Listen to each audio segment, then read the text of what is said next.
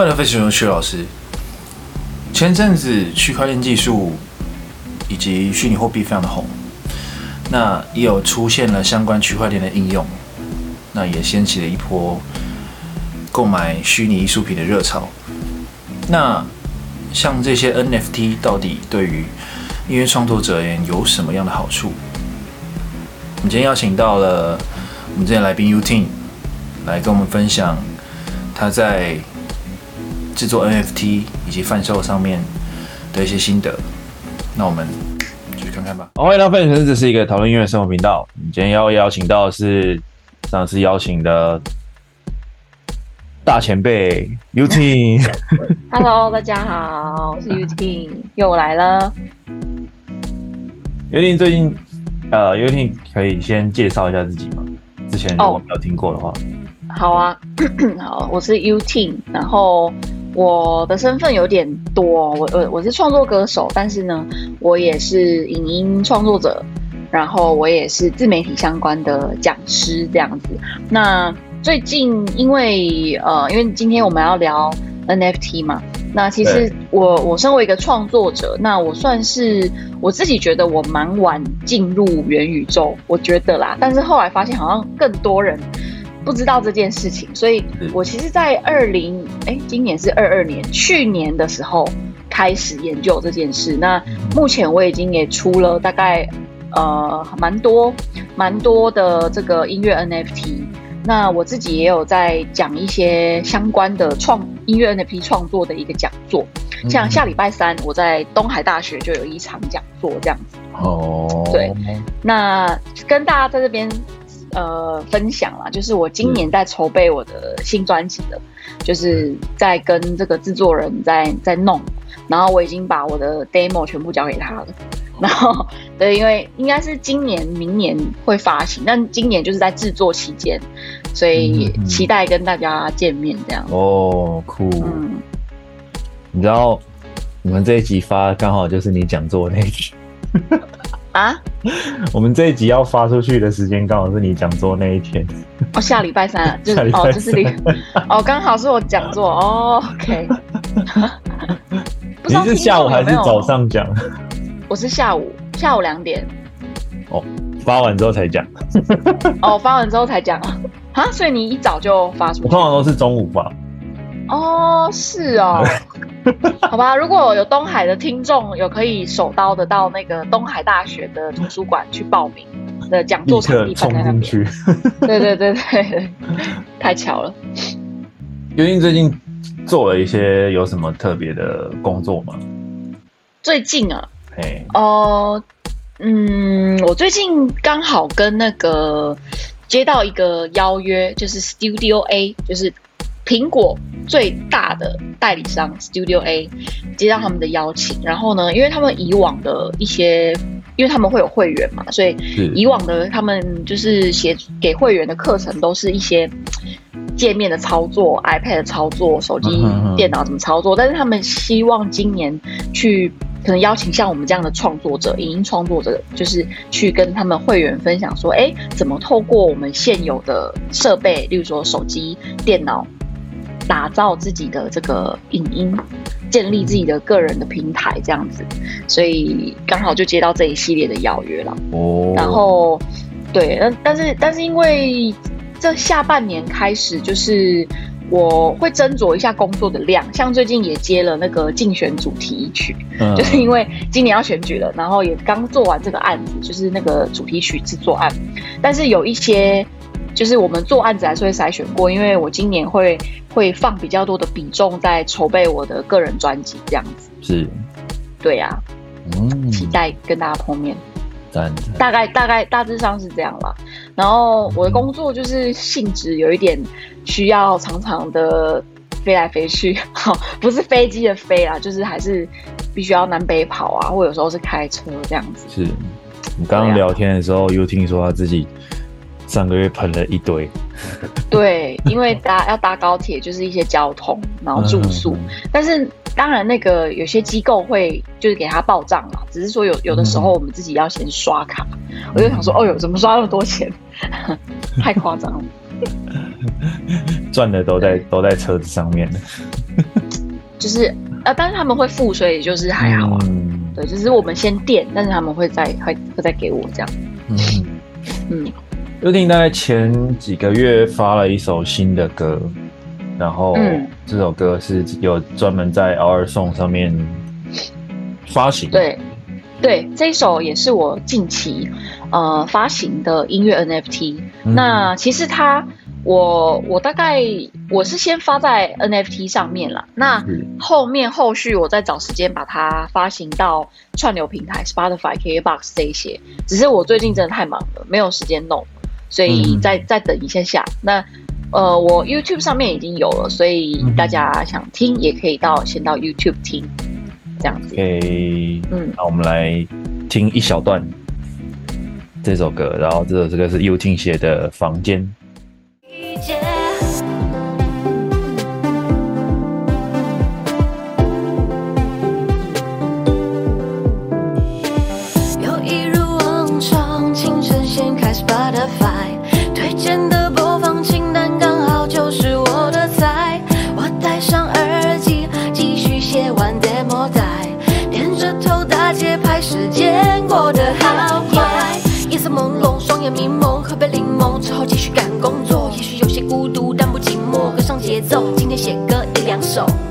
Rap 段落就这几个小节，若不麻烦，请你接着写。我们继续下个环节，让进度可以完结。欢迎光临来到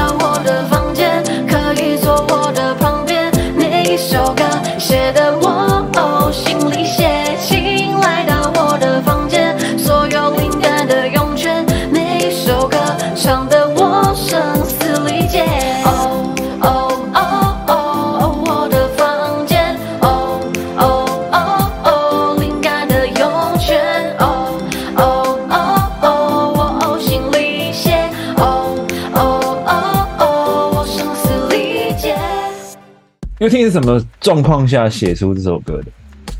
哦，这一首歌啊，其实当时候刚好四月份，那时候 OurSong 是这是一个呃 NFT 交易平台嘛。那我目前也是这个平台的认证的创作者，就是有获得官方认证的创作者。那当时候，因为要响应四月二十三号的世界唱片日，所以官方就发起了一个活动。那我很开心，有就是也成为这个活动的音乐人之一，所以官方有给我们一些一些小福利。哦，那对，总之就是在这个机缘情况下，哎，因为有活动，然后我自己刚好也正在创作，所以我就写了一首歌叫《房间》。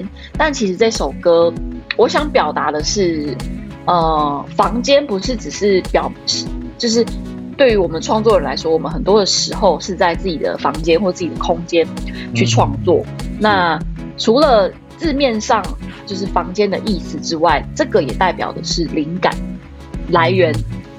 那我里面其实有也有，就刚刚大家有听嘛，里面有写到说，唱到说就是呃灵感的涌泉。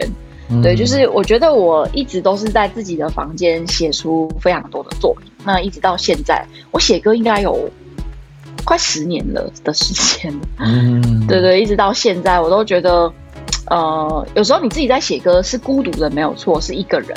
可是当你的作品就是分享出来，别人有共鸣的时候，你就会觉得，哎。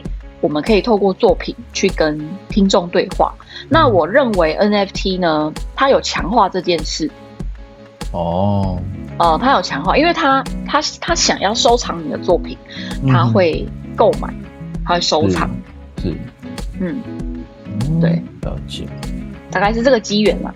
嗯，那这样其实也蛮快的。嗯，大概一个月内就要把把它做出来。哦，对啊，对啊，就是差不多嘛。对，其实其实正常来说啦，就是我们写歌的话，呃，一天以内就会写完，就是词曲，哦、大概一个一个上午或一个下午，就是灵感来源，就是哎写的挺顺的，挺有灵感的时候，应该一个上午甚至一两个小时，两一一个小时太太快了，大概大概抓两个两三小时左右会整首架构写完。可是如果加上编曲的话，像我自己可能要给我比较宽裕的一个礼拜的时间编曲混音嘛。那只是说单就词曲，基本上因为我们写也写蛮多年了，所以很蛮快就可以可以处理完这样。嗯嗯嗯。我我自己认为花比较多时间还是在可能编曲的部分，或者是混音后制。嗯，对，会需要多一点想法这样。这一首全部都是你做的，从头到尾。对，全部从头到尾，词曲、编曲、混音。所以因为当时要赶这个活动，所以我自己做这一首。真的也蛮赶的。我说在编曲的时候，因为我自己觉得我的我的编曲比较弱一点，比起词曲，词曲是我最强的。但是编曲，因为我大概这三年才学的，才学音乐制作，对不对？所以呃，我光是就是可能想配器啊，因为我惯用的是合成器，但是因为今年呢，我我喜欢电吉他的声音，嗯哼。对，然后还有一些弦乐的，哦，我就觉得挺酷的，所以就开始在研究其他不同的配器，这样。嗯哼，嗯，这次是用电吉他是录真的还是？没有，不会，有有，就是里里面的音源。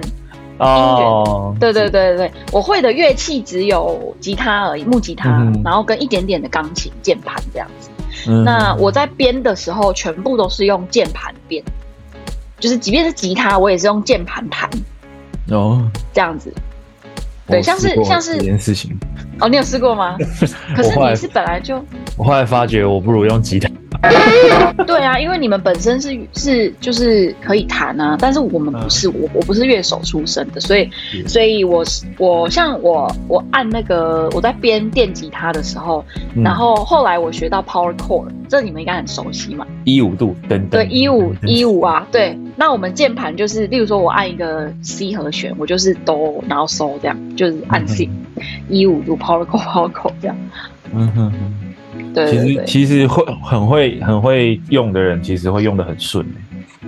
我有看过，就是有那种就是有在卖电吉他音源的，然后他就请一个编曲师，然后他就直接这样弹。对啊对啊，照吉他的句子这样弹，而且弹的是对一样。对对对对对，没错。超变态。像对啊，像像我老师在，就是当时候我的编曲老师在。指导我的时候，因为他本身电吉他是非常非常强，他弹过那个徐佳莹的演唱会。哦，那对他本身就是电吉他手出身，但是呃，但是他后来就整个转型，就真的就是就是编曲制作人这样子。嗯嗯嗯，对对，所以他对于说，哎，乐手的想法跟我们把他拉到编曲在做的时候，他告诉我说，其实这样做会比较像乐手的思考思考逻辑。嗯哼。对对对，就是听起来就像是乐手弹的，但其实都是电吉他做出来，就是呃键盘做出来的。了解你哎，你有听过那个摇滚卡农吗？没有。哦，好，有有一首歌还蛮红，就叫摇滚卡农，就是拿那个帕莱贝的卡农去改，然后哦改他那个人叫 Jerry C，他是一个台湾人，然后他后来。哦因为他他弹电吉他出身嘛，然后他他做的摇滚卡农非常非常红，然后他到后来跑去当制作人的时候，他就直接不弹电吉他。啊，他是做蛮呃，我我最有印象的是那个田馥甄的歌，嗯哦，然后他后来就变成电子音，就是直接变电子音乐制作人，哦，直接变 直接把电吉他收起。来，对啊，直接转型这样子。嗯那聊一些比较细的东西好了，对，好啊。虽然虽然我们节目定位是给一些不知道的人，就是不太不太能了解我们在干嘛的人在听的，可是我是觉得有有些时候需要有有些时候需要就是呃介绍一些知识什么的，所以嗯嗯嗯，来我们来聊一下，好的，好的，你的。合成器的音色是怎么想的？这首音色吗？对，因为因为我我觉得灵感就来自于生活。嗯、那像我自己本身就是也很喜欢听 K-pop，也是从很早以前就开始听。因为我我最最早开始喜欢的 K-pop 是 Big Bang，再来少女时代。好、嗯，但是呢，但是因为还有呃总总之就是那些韩韩团，但是。以现在的年轻新出的，我就真的没有听。但是在那个时候，我我对于这个合成器的音色，嗯，我就觉得很吸引人。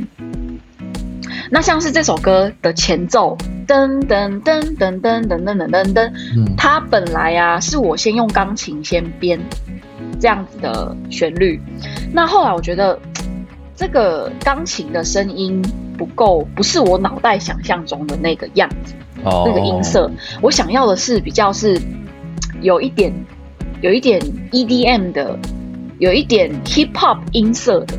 嗯哼，所以我再去找音源的时候，因为其实你找了一个音源，你还是可以调整它的参数。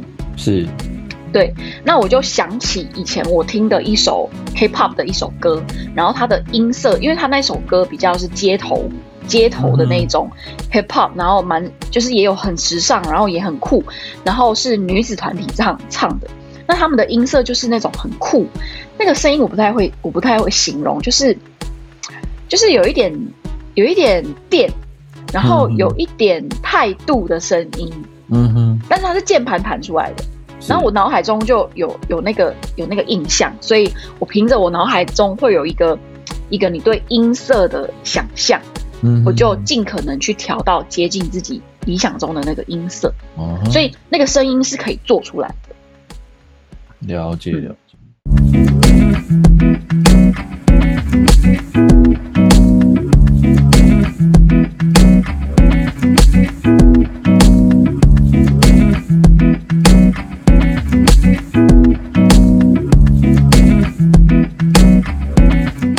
你是用？我记得你是用呃 Mac 嘛，对不对？对，我用 Logic。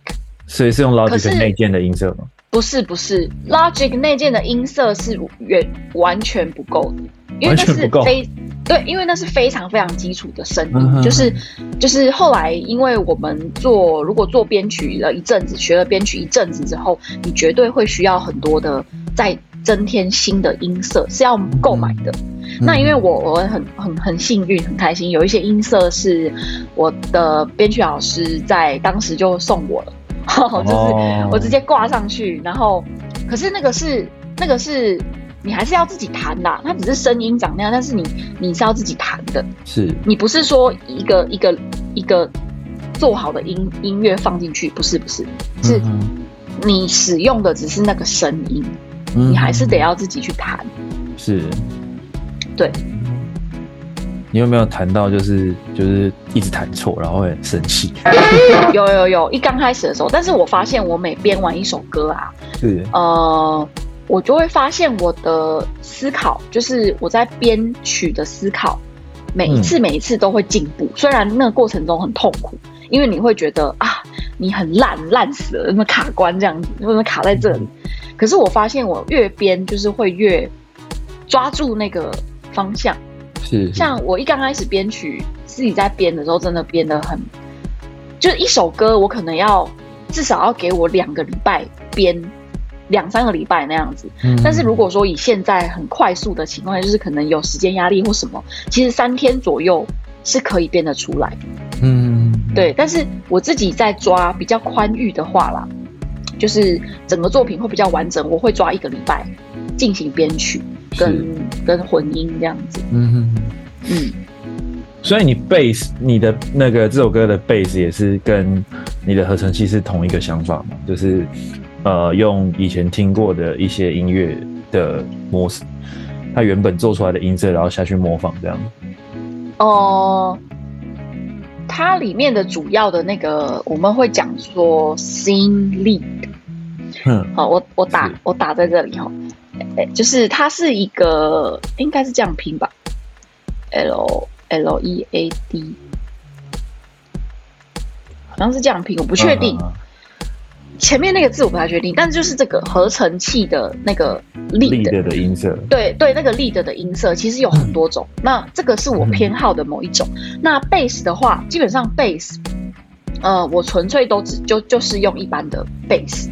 哦、oh.，就是就是没有再加合成器的音色了，就是一般我们听到贝斯的那种声音，只是说我偏好稍微厚一点点的，嗯哼，贝斯声音这样子，嗯哼，对，就是我就是哎、欸，就是一般的贝斯去弹，这样，是，嗯，了解。那鼓的部分呢？因为我上一次你来我们这边的时候，我们跟我们好像私底下聊过鼓这件事情，嗯嗯，是，我后面听到这首歌的时候，我觉得你的鼓跟你之前跟我聊的东西又不太一样，嗯，不太一样哦，对。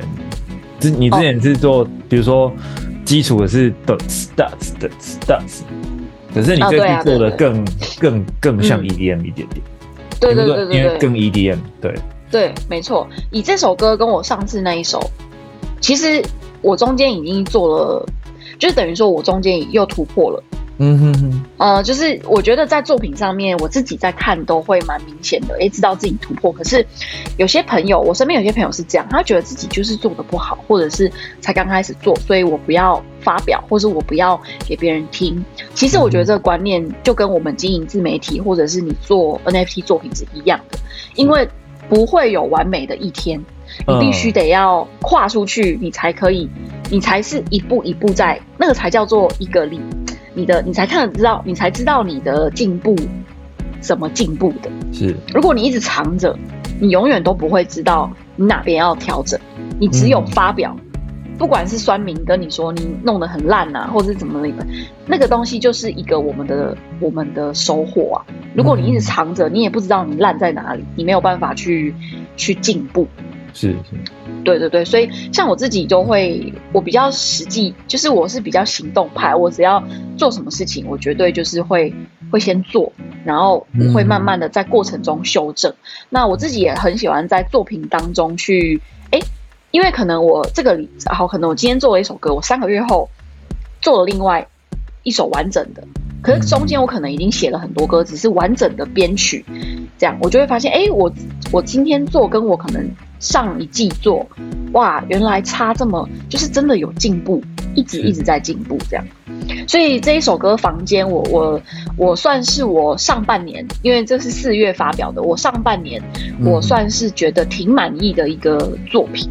嗯。对，那今年下半年，因为刚刚有提到我在筹备专辑嘛，但是因为这次专辑我我有制作人还有编曲老师帮我编曲啦，所以我呢，我觉得相对我稍微轻松一点点。对，我就花比较多时间在词曲，跟我现在就是要身体管理，就是我必须得再瘦个五公斤 这样子，因为要拍 MV。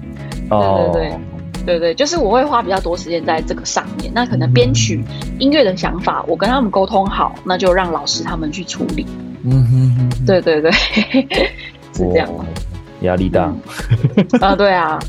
等下礼拜要去找制作人，就是要去他的录音室。他就是因为我还是需要先给他听 demo，是。然后，然后他要告诉我一些，就是录音室，因为我对我对于后置有兴趣，所以。呃，他也会教我一些录音室怎么操作，这样。嗯嗯嗯。嗯，所以这一次全部都要交给录音室做，没有你要你自己做的部分。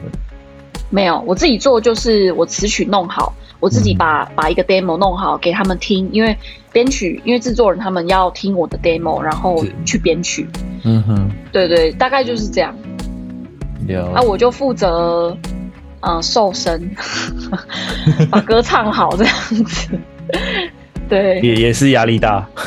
对，没错。像我想要，像我想要缩水都缩不回来。你可以的啦，因为我可能只我最疯狂的时候是在入伍的时候，我进去的时候一百零三，我出来不到八十，对，公斤，对。哦，你有到这么？你不是蛮高的吗？哎，你蛮高的嘛。但是就是。胖，那时候是胖，oh, 对，oh. 那时候是肿肿的这样。然后我出来的时候不到八十，可是当兵不通常都会这样。哦，没有，我的同期全部都是进去新训的时候瘦了，然后到退伍的时候变胖，那胖回来了。哦哦，对，那你就跟人家相反，就对。对对。就很好笑，就是我跟人家相反，然后因为因为那时候真的比较没事做，我就一直练一直练，然后练到那个我学长跟我说：“哎、欸，不要再练了，你这样练我压力很大。”因为他到最后整个肿起来，人整个肿起来这样。然后他他本来是很也是很壮，然后只是对方生活过太爽，然后就肿起来，肿起来。对，我最近把我的旧手机拿出来翻，然后我翻到我那时候在中国工作的时候的照片，呃，影片，哦，我好像有看到。对，然后就、呃、很瘦哎、欸，我那时候可以穿，真的很瘦、欸。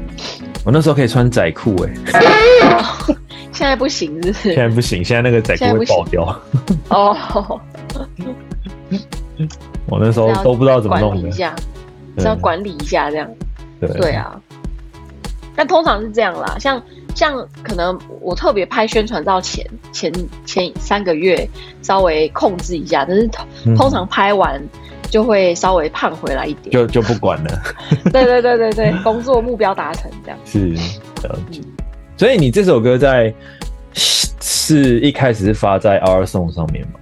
那对我，我一刚开始就直接先发 Our Song。嗯哼哼，所以他你是去报名他原本的活动，还是他来找你？呃，那时候他们在有点算是你你要填一个填一个单子啦，他们会做筛选，就是他们找找一些音乐人一起联合。联合一起就是响应那个活动，那入选的音乐人呐、啊，就是我们其实只要简单填个资料，因为我们的资料他都有，所以就稍微有点算是算是哎、欸，跟你说，让你来看一下我我你要不要呃，我我能不能一起参与这个活动这样？嗯哼哼，对对对，那当时候就呃入选之后，他就会给那个会赞助我们一些小额的。虚拟货币，嗯哼，就是因为通常我们做 NFT 会需要一些交易费，跟所谓的瓦斯费，好、嗯，那因为对，就是对，就交易费的意思，只是每个平台讲的方式不一样，哦、对，就铸造它，铸造这个 NFT 数位艺术品需要一点费用，那当时就是我们就是被被选进去的呢，是不不需要付的，就是他们会直接汇一笔给我。哦，小额的，嗯哼，到我的到我的虚拟钱包这样，是，对对对对对。那那其实我我初初期啦，就是我那时候在接触 NFT 的时候，我其实真的也是蛮认真在在做的。就除了音乐之外，我也做一些视觉的东西，所以音乐结合一些影像，发行我的 NFT 作品。嗯、那我自己呀、啊，大概在真的蛮认真在经营，然后。嗯，我的首播大概我经营三四个月的时候，嗯、我我算了一算，我的所有的作品的收益大概有到五位数。嗯，哇，嗯，所以我我觉得，对，真的，所以我就觉得说，啊，我我们我们的作品放上 Spotify、KKBox，其实大家听一次呢，那个收益大概是零点零零几块。嗯所以你大概好像要听个几百次，你才有一块的那种概念。对对对，我之前听到好像是两百次，好像百几百次。对对，才有一块哦，而且不是美金，是一块台币哦。那不是台币啊？对啊，台币啊，台币。好好。可是可是 NFT 是，即便我标价，因为在 OurSong 平台的价格，你不一定要标到什么几千，那太高了。嗯。其实它是比较相对平平。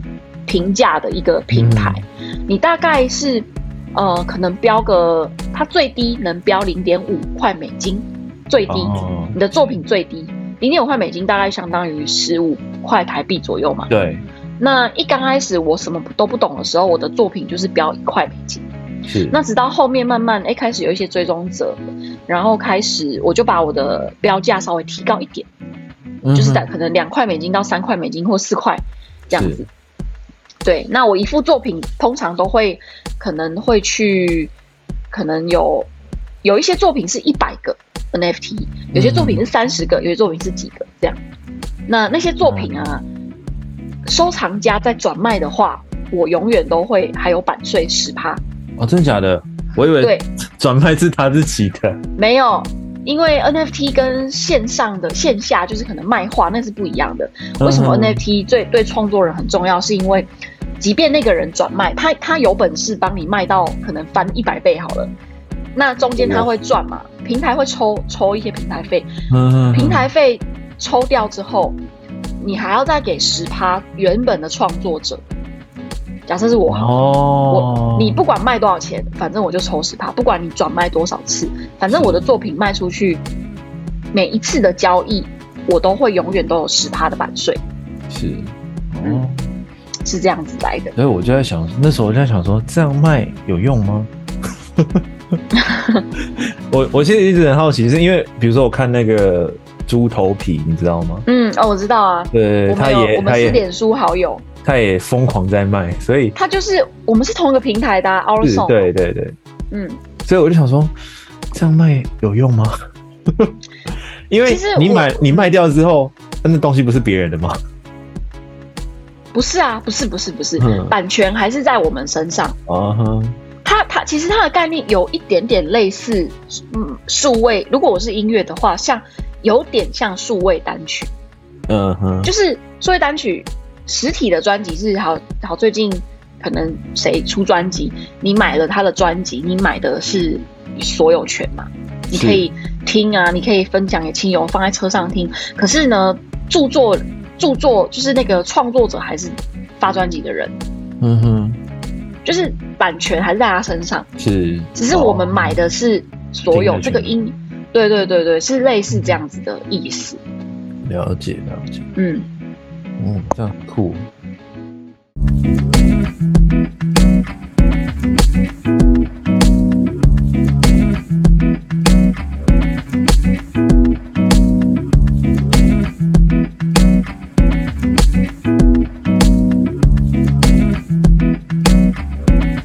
那对啊，Yuting 可以跟我们聊一下，到底呃 NFT 的是什么东西吗？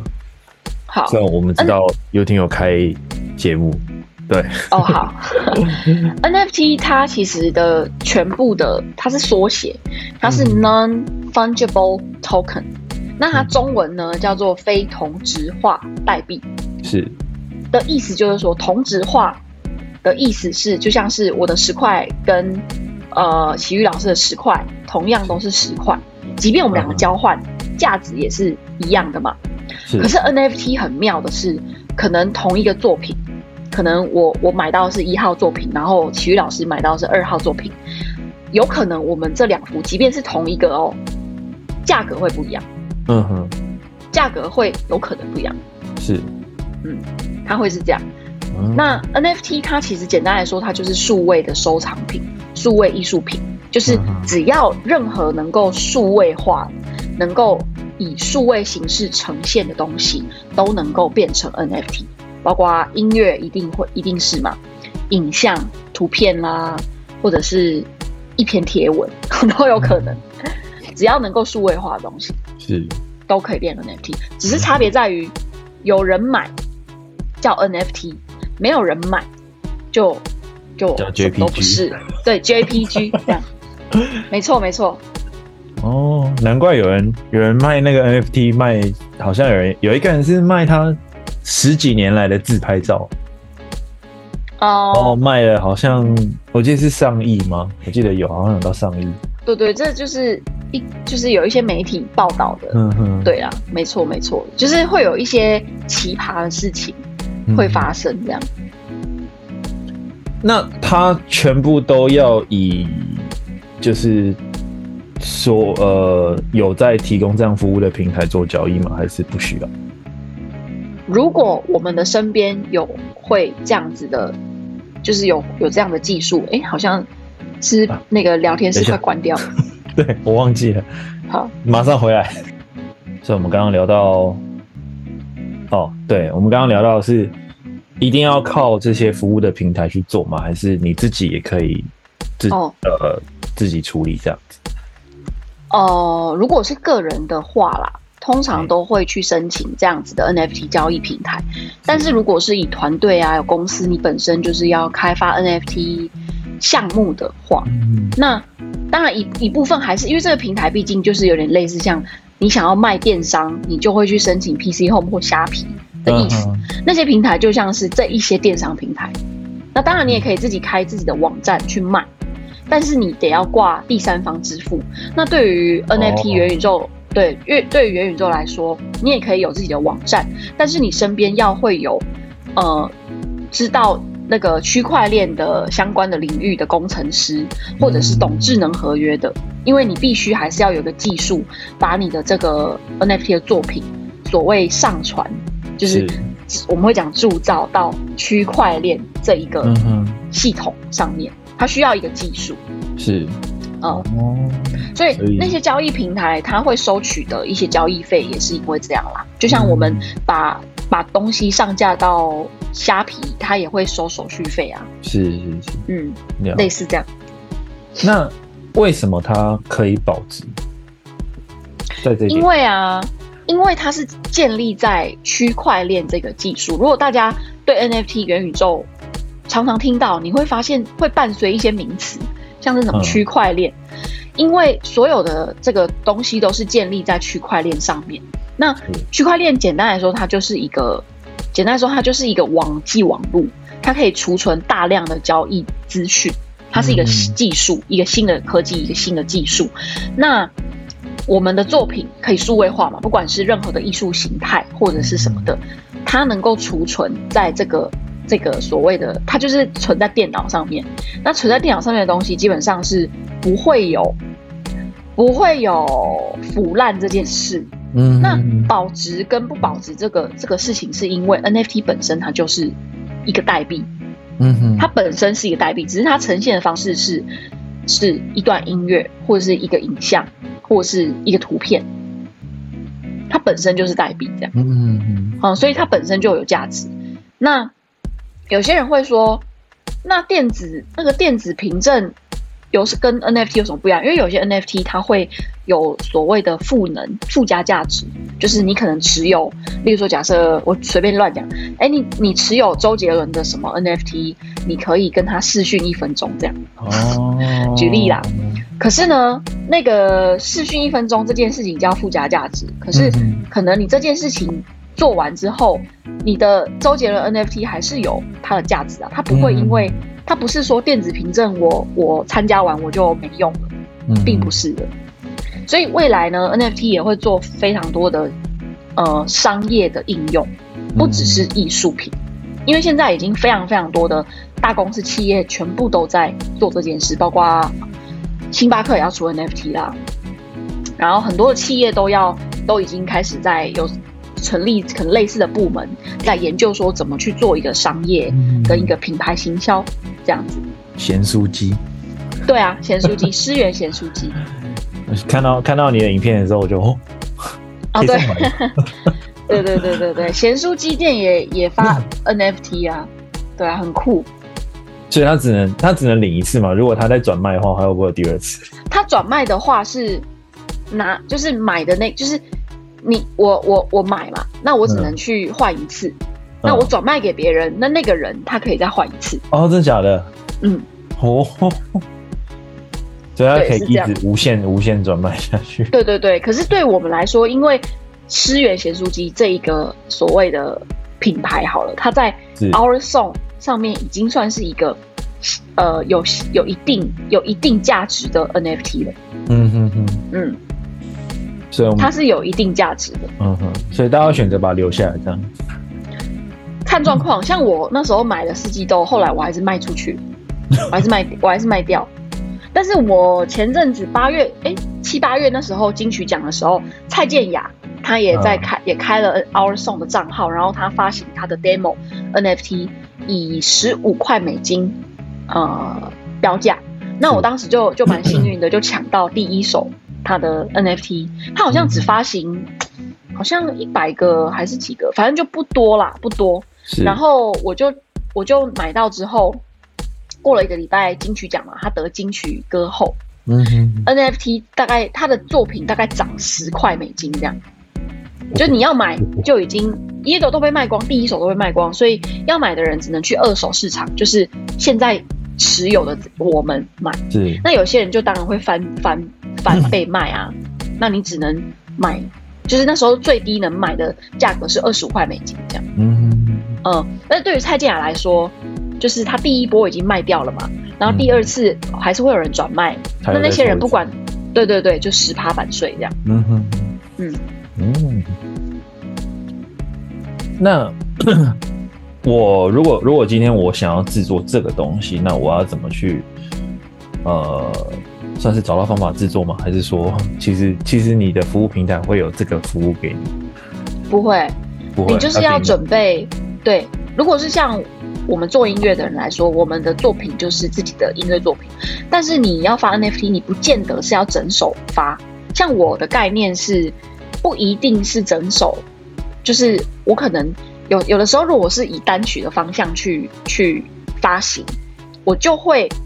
我就会放整首，可是如果我只是纯粹一个音乐一段音乐作品跟一个一些视觉，就是我可能做一些设计啊，嗯，啊，还是我有有我的视觉，那我可能就放个一一小段，可能一分钟或是三十秒，这样。那有这种方式？对对对，有很多。那 Our Song 现在能够单纯的发一 MP3 档案，你就是那一段你的你的音档就是你的 NFT，嗯，那。你的这些作品都是要自己准备，然后上传的。所以它资源是 MP3。如果我要更好的档案，可能没有办法。好像 WAV 也可以，MP3 WAV，嗯。了解，我就想说，嗯，MP 三那不就，如果我要 WAV 或是那个 FLAC 的话，不就？哦，每个平台它会有一些格格式限制，像是像我年。今年过年的时候，去年过年就跨这个过年，我就在研究那个三 D 呀，就是三 D 建模，我自己去学三 D 建模，因为我为了要让我的 NFT 作品有一些三 D 的东西，自己去学，然后我就可以上传三 D 的 NFT。那对于 Our Song 来讲，你因为它全部都是用手机上传，嗯。你要把你的档案放到手机，可是有一些平台，像是 OpenSea，这个是全全球最大的，还有另外一个 akaSwap 张惠妹的演唱会门票 NFT 也是发在，也是发行在这上面。嗯哼。那像我刚刚举了这两个，都是嗯电脑上传，就是电脑上传你的作品。可是 Our Song 比较特别，它是手机，电脑的话只能先预览一些作品。那呃 Our Song 就是它操作很方便。嗯哼。对对对，那 OpenSea 的就全，因为它毕竟是全球性的，它没有中繁体中文，它就是都英文这样。嗯嗯嗯，界面也会稍微复杂一点点。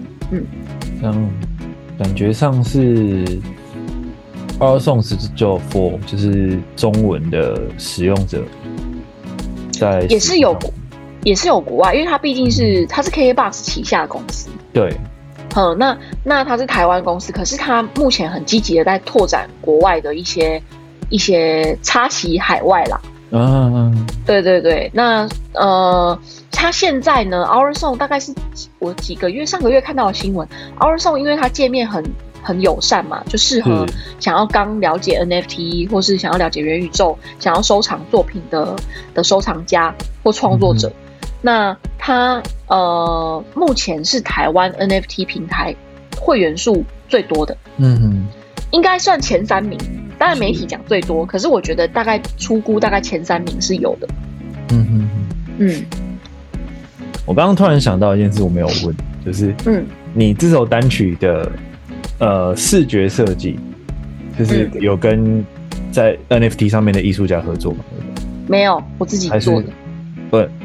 那个我说的是另外哦，另外一个那那个房间的那个三哦，对对对对对对三那个是就是因为这个、嗯、这个刚刚大家听的这一首啊是完整版，那我在完整版出之前，我其实有发一个 demo 在 Our Song，就是当做一个助跑嘛。那当时候发 demo 的时候，我就跟这个创作者，他叫 Uncle Joe，他呢是专门在做三 D 的一些作品。那他的作品都是这种小房间，他会按照可能他有时候可能今可能还有主题是医疗好了，那他这个房间就会是医疗的一些东西这样。嗯，那他跟我合作就是当然跟我沟通，哎，我有没有一些喜欢的颜色，或我希望在房间放什么，所以他就帮我做了一个小的 studio。哦，对对，所以就配合我的，可是他是。呃，是图片档，那、嗯、那就给我这，呃，我就帮他，我就放上那个音档嘛，那就是这就是一个作品，就图片加音档。这个作品，这样。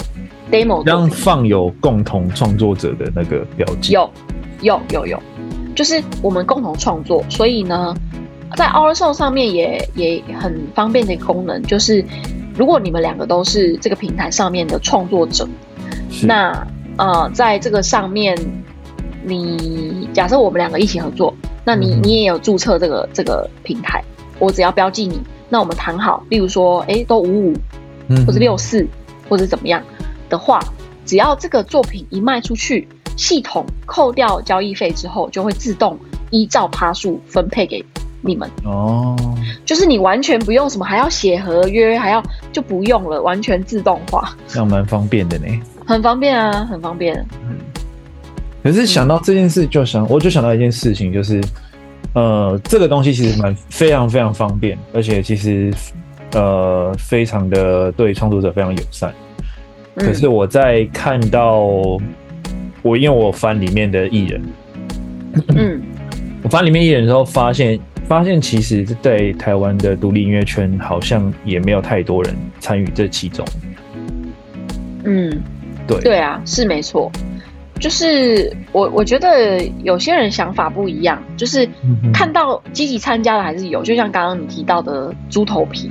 是，他也是对，算是独立音乐的前辈啦。嗯、那呃，有一派的人，他可能是被 OurSong 邀请，嗯，他就是哎、欸、想说来邀请来卖卖看看，可是他们可能没有还没有经营，或是有计划性的想发行这样的。嗯嗯嗯。